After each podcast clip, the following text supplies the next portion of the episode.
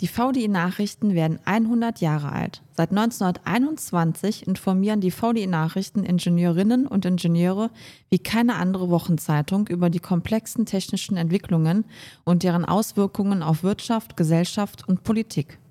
Das möchten wir mit euch feiern. Sichert euch schnell unser Jubiläumsangebot und lest kostenfrei 100 Tage VDI-Nachrichten als E-Paper. www.vdi-nachrichten.com slash 100 Tage.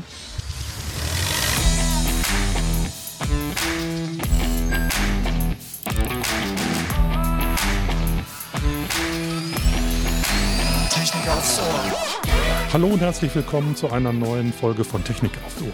In der heutigen Folge geht es mal um ein ganz besonderes Thema, was man nicht so jeden Tag bespricht und auch nicht in einem Podcast bespricht. Wir sprechen heute über die ethischen Grundsätze im Ingenieurberuf. Und dazu haben wir uns einen Gast eingeladen, nämlich Herrn Professor Christoph Hubich, der mit uns darüber sprechen wird, welche Bedeutung diese Grundsätze bzw. diese ethischen Grundsätze für die Ingenieurinnen und Ingenieure haben. Christoph Hubich ist emeritierter Professor für praktische Philosophie sowie Philosophie der wissenschaftlich-technischen Kultur an der Universität Darmstadt.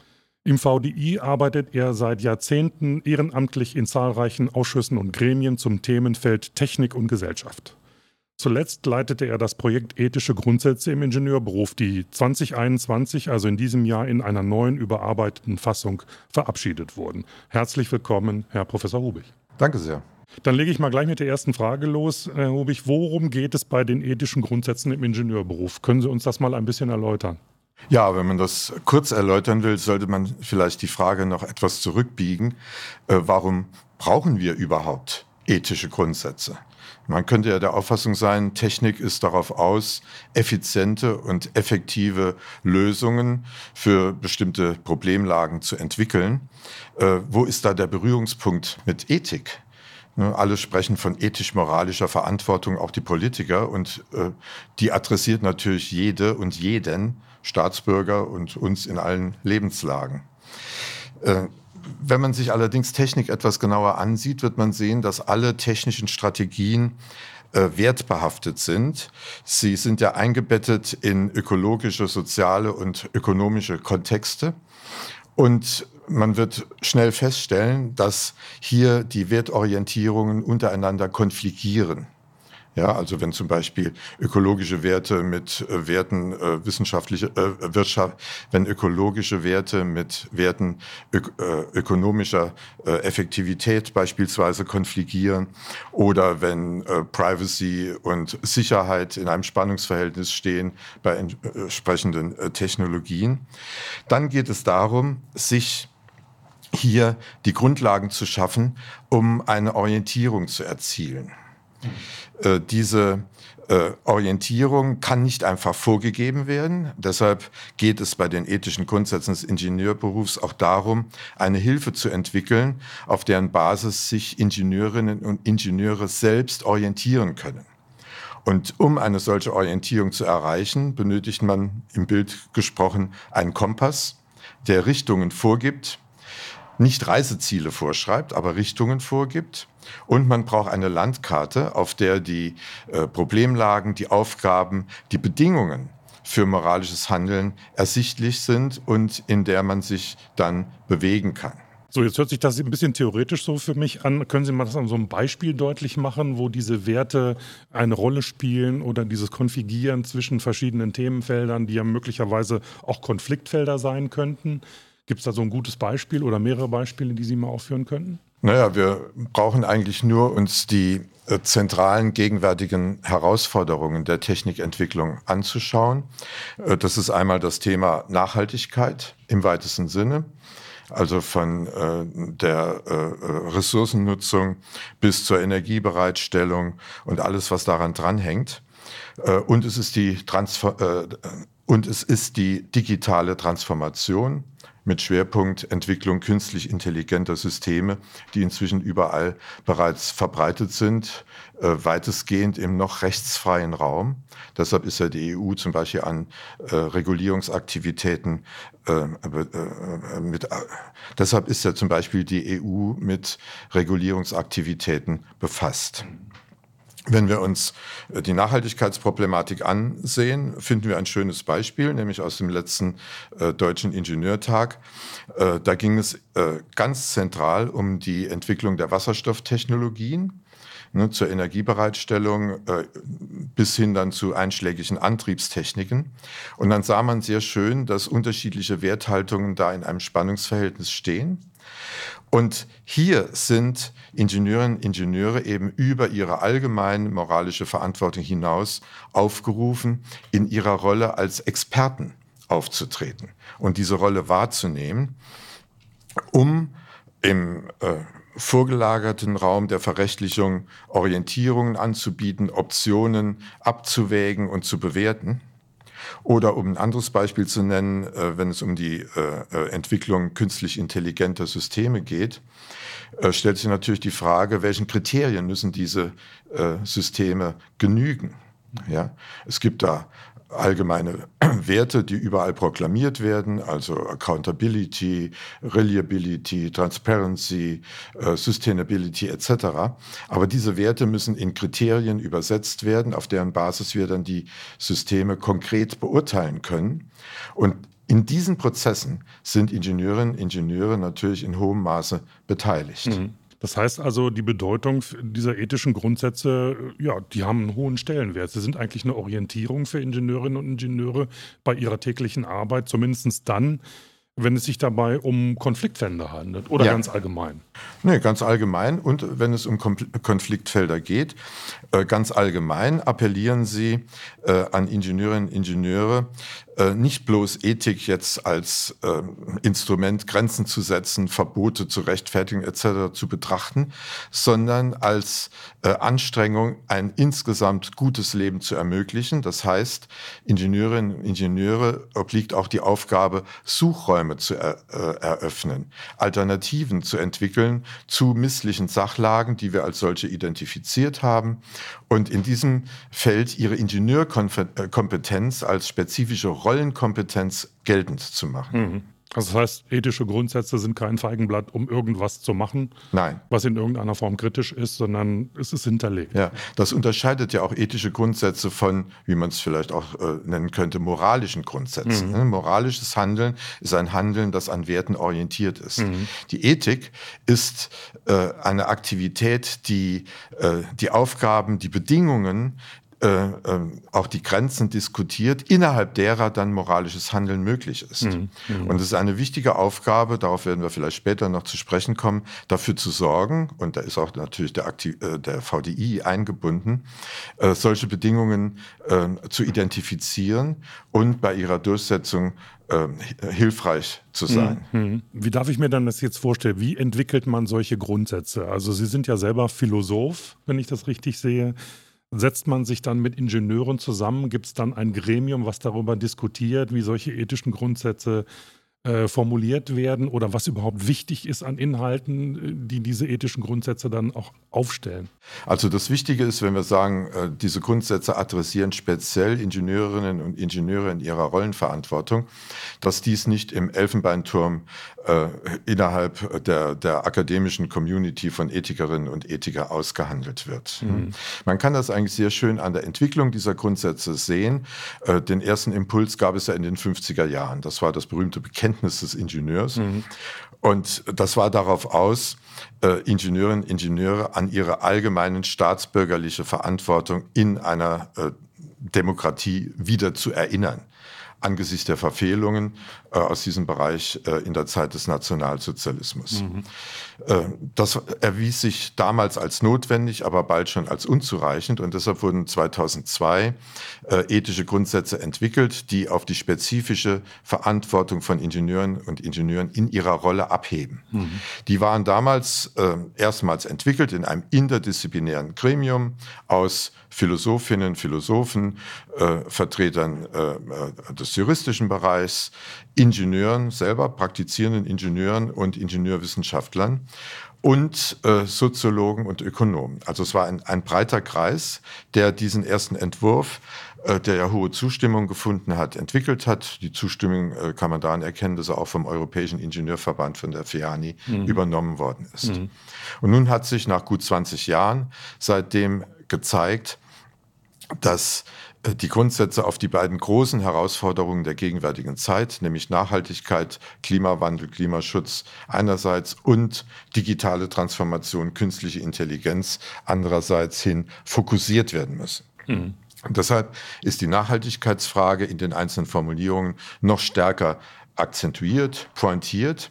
Und jeder Absatz dieser drei großen Teile der ethischen Grundsätze, nämlich Verantwortung, Orientierung und Umsetzung, hat ein kleines angehängtes Kapitel, das speziell Probleme der künstlichen Intelligenz thematisiert. Hm. Besteht nicht die Gefahr, dass der eine oder andere diese ethischen Grundsätze auch so als Freibrief für sich in Anspruch nimmt und, und vielleicht irgendwas macht, was nicht so gerade äh, sehr ethisch ist, um es mal so vorsichtig auszudrücken. Da gibt es ja viele Gebiete, die einem da anfallen, von Chemiewaffen bis was auch immer.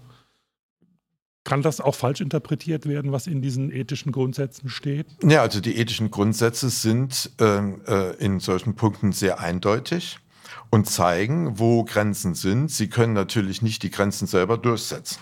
Das Grundsätze sind von der Textform äh, eben äh, Informationen und Appelle. Äh, von Grundsätzen geht nicht direkt eine Macht aus. Mhm. Aber es hängt davon ab, wie nun mit diesen Grundsätzen gearbeitet wird. Ne, wenn äh, sie als Feigenblatt verwendet werden, was aber dann sehr schnell auffliegt, äh, kann man das nicht verhindern. Wenn man aber substanziell mit diesen Grundsätzen umgeht, dann fängt die Arbeit erst an. Das heißt, es müssen dann Kriterien und Indikatoren verhandelt werden, an denen man erkennen kann, ob die Werte, in, die in diesen Grundsätzen artikuliert mhm. werden, erfüllt sind. Und äh, das kann man dann äh, ähm, äh, sehr schön ähm, äh, im Einzelnen nachvollziehen.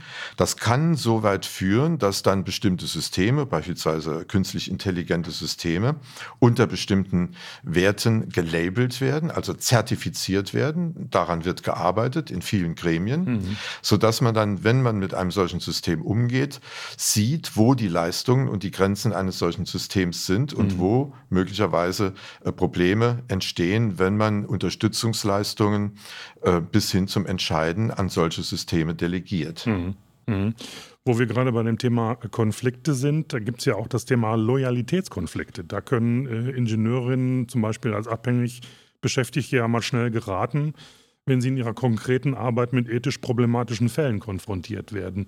Wie sieht es denn da aus? Ja, dazu gibt es eine lange Problemgeschichte mit sehr markanten Beispielen, äh, um vielleicht mal mit dem plakativsten anzufangen, ähm, äh, das dann äh, ähm, die Challenger-Katastrophe zur Folge hatte. Ne? Da mhm. ist ein äh, entscheidendes Gespräch, eine entscheidende Verhandlung vor der Startfreigabe dokumentiert und im Rahmen dieser Verhandlung wurde der leitende Sicherheitsingenieur aufgefordert äh, mit den Worten, äh, setze deinen Ingenieurhut Hut ab und setze deine, deinen Management-Hut auf.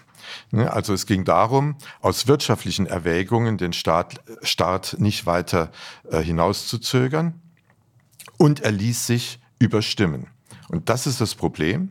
Das heißt, er hat seine Rolle aufgegeben, mhm. zu der er als Ingenieur qualifiziert und kompetent war und hat die Unterscheidung dann an Leute, de, äh, Leuten überlassen, die unter anderen Kriterien diese Entscheidung getroffen haben, mhm. was übrigens auch unter, dann unter wirtschaftsethischen Gesichtspunkten problematisch war. Ja, Daran kann man erkennen, dass es Aufgabe der Ingenieure ist, wirklich ihre Rolle wahrzunehmen und sie nicht irgendwann äh, zu verabschieden oder sich zwingen zu lassen, sie zu verabschieden. Mhm. Einen ähnlichen Fall hatten wir bei der Boeing 737 MAX. Da haben die Sicherheitsingenieure aus der Luftfahrtbehörde, äh, der amerikanischen Luftfahrtbehörde zugelassen, dass die Ergebnisse der Sicherheitsüberprüfung seitens der Herstellerfirma einfach übernommen wurden haben keine eigenen Untersuchungen angestellt. Mhm. Sie waren in dieser Hinsicht weisungsabhängig, aber hätten protestieren müssen, wenn sie äh, gute Gründe haben, diesen Weisungen nicht zu folgen. Ja. Äh, das dritte markante Beispiel ist äh, der Betrug bei den Emissionsmessungen von äh, Dieselaggregaten, also der sogenannte Abgasskandal. Ja. Ne, da gibt es sogar einen sehr komplexen Loyalitätskonflikt, denn über die Forderung hinaus, die auch in den Grundsätzen artikuliert ist, dass Sicherheit vor Wirtschaftlichkeit geht, war hier das Problem, dass und das steht auch in den Grundsätzen, äh, Ingenieurinnen und Ingenieure zunächst einmal loyal gegenüber ihren Arbeitgebern aufzutreten haben. Es sei denn, äh, die Weisungen verstoßen, und da gibt es eine ganze Reihe von Kriterien, zum Beispiel gegen internationale Konventionen. Das ist zum Beispiel in der Waffentechnologie ja. äh, gegeben, das Beispiel, das Sie genannt haben. Ne? Es gibt Waffensysteme, die international geächtet sind. Äh, oder sie äh, verstoßen gegen elementare ähm, äh, Forderungen, etwa äh, Gesundheit zu erhalten, Schäden abzuwenden. Das war im Fall dieser Emissionen ja gegeben. Und der Loyalitätskonflikt war deshalb komplex, weil einerseits eine Loyalität gegenüber denjenigen besteht, die die Weisungen geben, also die unmittelbaren Vorgesetzten, aber dann auch eine Loyalität gegenüber dem Unternehmen. Und man kann das hier zum Beispiel auf den Punkt bringen, dass die beteiligten Ingenieure ihre Loyalitätspflicht gegen dem Unternehmen eigentlich verletzt haben. Mhm. Ja, es lag zwar nicht in ihrer Macht, hier irgendwie aktiv zu werden, aber wenn man das zunächst mal so abstrakt formuliert, VW hat über 30 Millionen Schaden und Strafzahlungen ähm, äh, inzwischen zu erbringen und die Summe steigt weiter ständig. Die Grenzwerte haben das Siebenfache äh, der, der, zugelassenen ähm, äh, Höchstgrenzen überschritten äh, und damit auch entsprechende Gesundheitsschäden äh, evoziert. Das hat sich dann eben auch in den USA eben in den Strafzahlungen äh, niedergeschlagen. Mhm. Und die Frage stellt sich dann, wie können Ingenieurinnen und Ingenieure in so einem Kontext überhaupt äh, zielführend handeln? Mhm. Und die klare Antwort ist, als einzelne Individuen können sie das eigentlich nur, indem sie ihre berufliche Tätigkeit, ihre Karriere etc. aufs Spiel setzen. Aber ist das zuzumuten? Das ist aber nicht der einzige Weg. Sie können dann, ich nenne das dann Umwegethik oder indirekt versuchen, tätig zu werden, mhm. indem sie Beratung und Unterstützung ähm, äh, äh suchen da spielt dann, worauf wir dann vielleicht noch zu sprechen kommen werden, der VDI eine gewisse Rolle, ja. äh, indem sie sich organisatorisch und institutionell auf einer Ebene engagieren, von der eine größere Wirkungsmacht zu erwarten ist. Im schlimmsten Fall an die Öffentlichkeit gehen als äh, Whistleblower, das ist auch in den Grundsätzen formuliert, wenn alle anderen Wege äh, verstellt sind. Also ähm, über ihre Rolle als Individuen in einem weisungsgebundenen Arbeitszusammenhang hinaus sich äh, als gesellschaftliche Verantwortungsträger äh, begreifen und auf dieser Ebene tätig werden. Hm. Das heißt eigentlich, Ingenieurinnen und Ingenieure spielen eigentlich eine herausragende Rolle, wenn es um diese, diese Diskussion über Moral und Ethik geht, vor dem Hintergrund der ganzen Entwicklungen, die bei uns ja stattgefunden haben und stattfinden, richtig? Ja, ja. Ja, okay. Ja, Sie haben es gerade selber angesprochen, äh, Herr Professor Hubig. Welche Rolle spielt der VDI im Kontext der ethischen Grundsätze?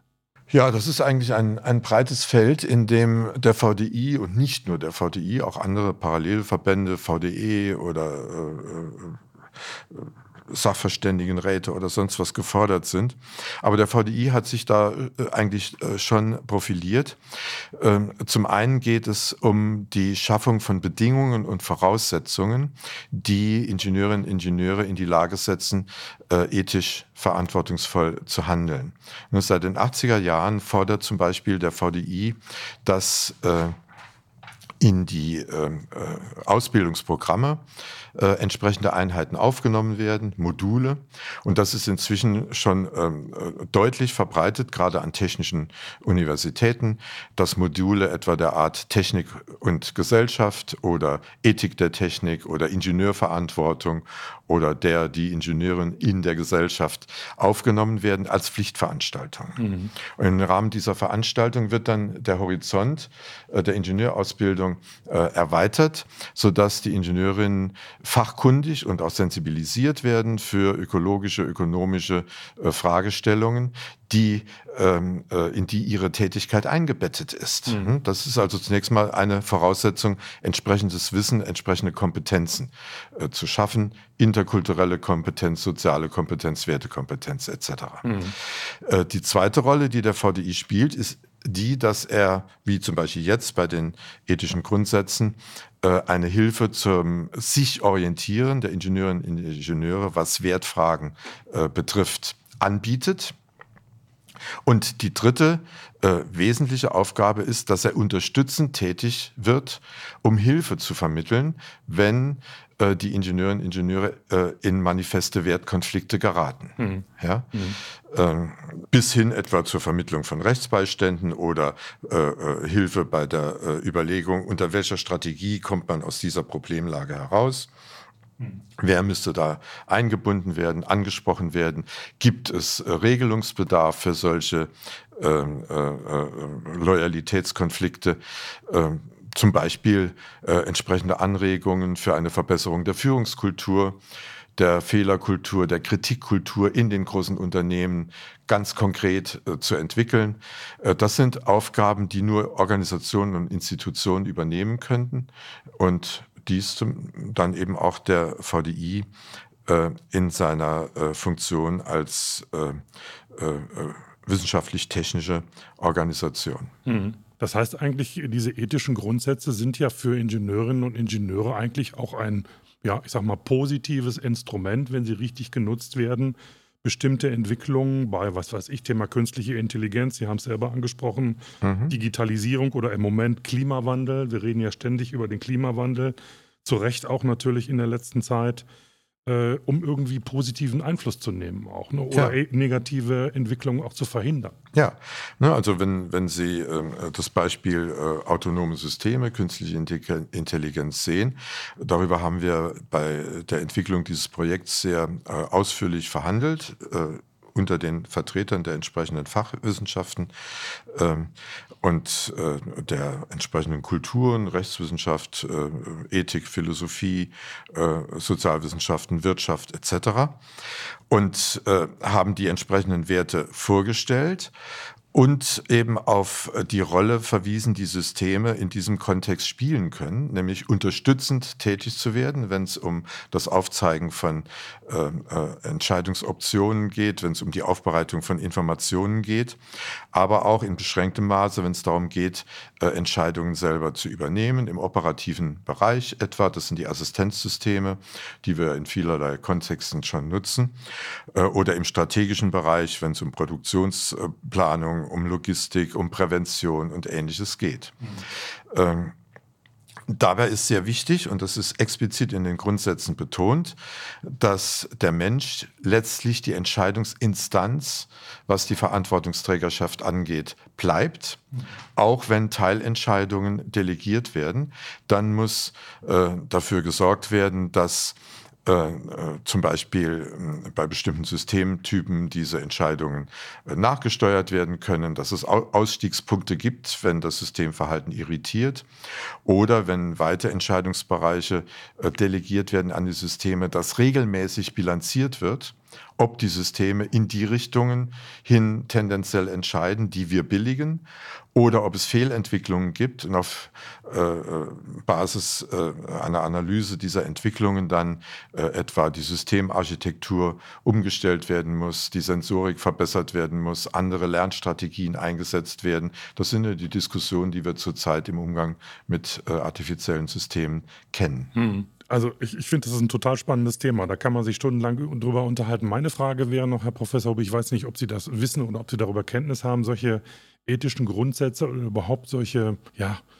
Leitplanken für Ingenieurinnen und Ingenieure, sind die eigentlich Bestandteil oder werden die während eines Ingenieurstudiums irgendwie mal thematisiert von Professoren oder passiert da wenig oder zu wenig aus Ihrer Sicht oder aus Ihrer Erfahrung auch? Also aus meiner Erfahrung heraus kann ich sagen, dass sie ähm, durchaus thematisiert werden und teilweise ist das ja schon in den Lehrplänen aufgenommen. Ich hatte ja darauf hingewiesen, dass es die mhm. einschlägigen Module gibt, ja. als Pflichtmodule, ja. zum Beispiel ja. an der TU Darmstadt im Maschinenbau, an der RWTH Aachen, äh, äh, in Ulm, an der ETH Zürich etc. Es gibt Professuren schon für dieses Thema.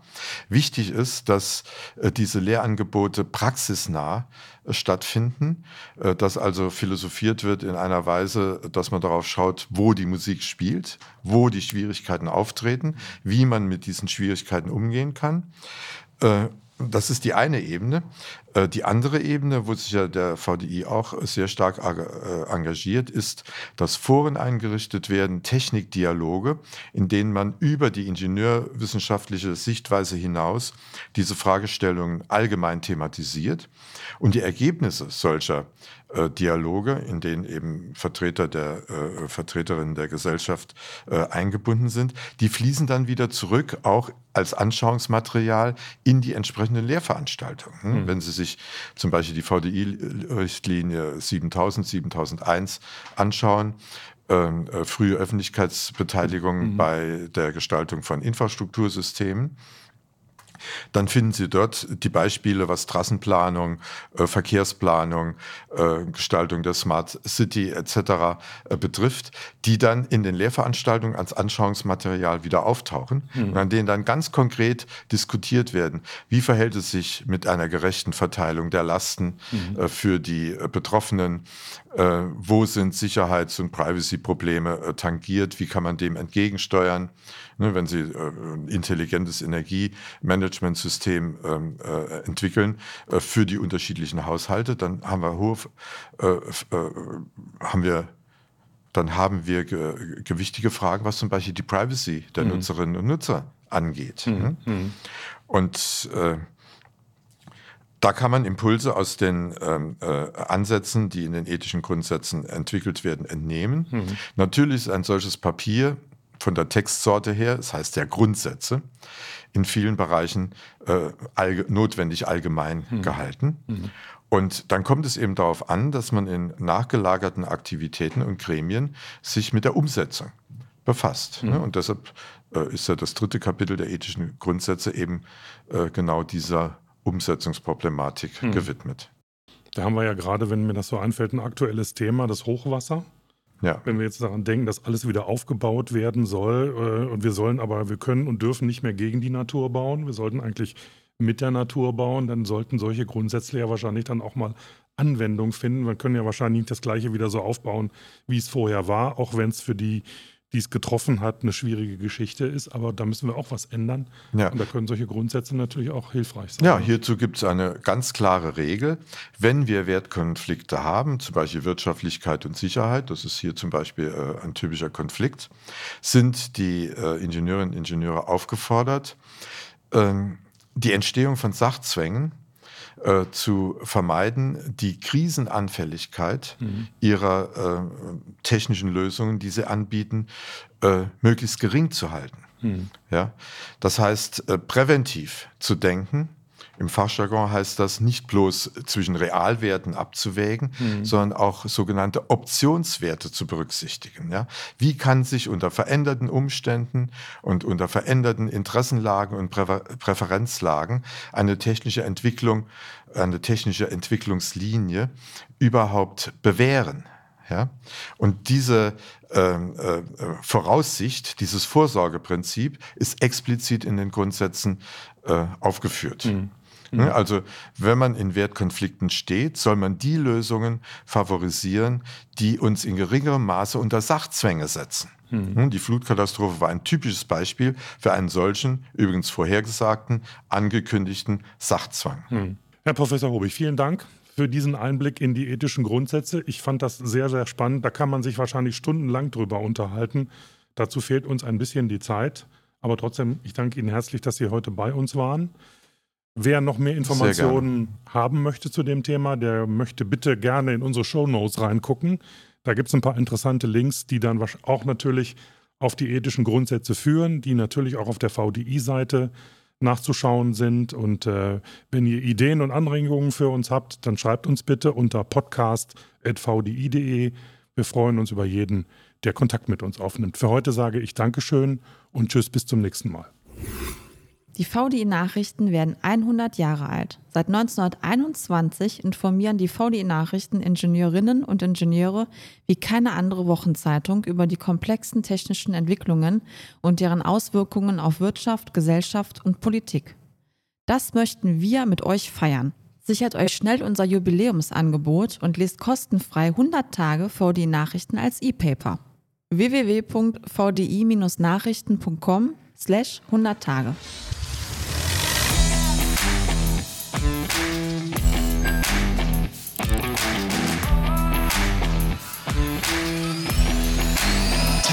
Aufs Ohr.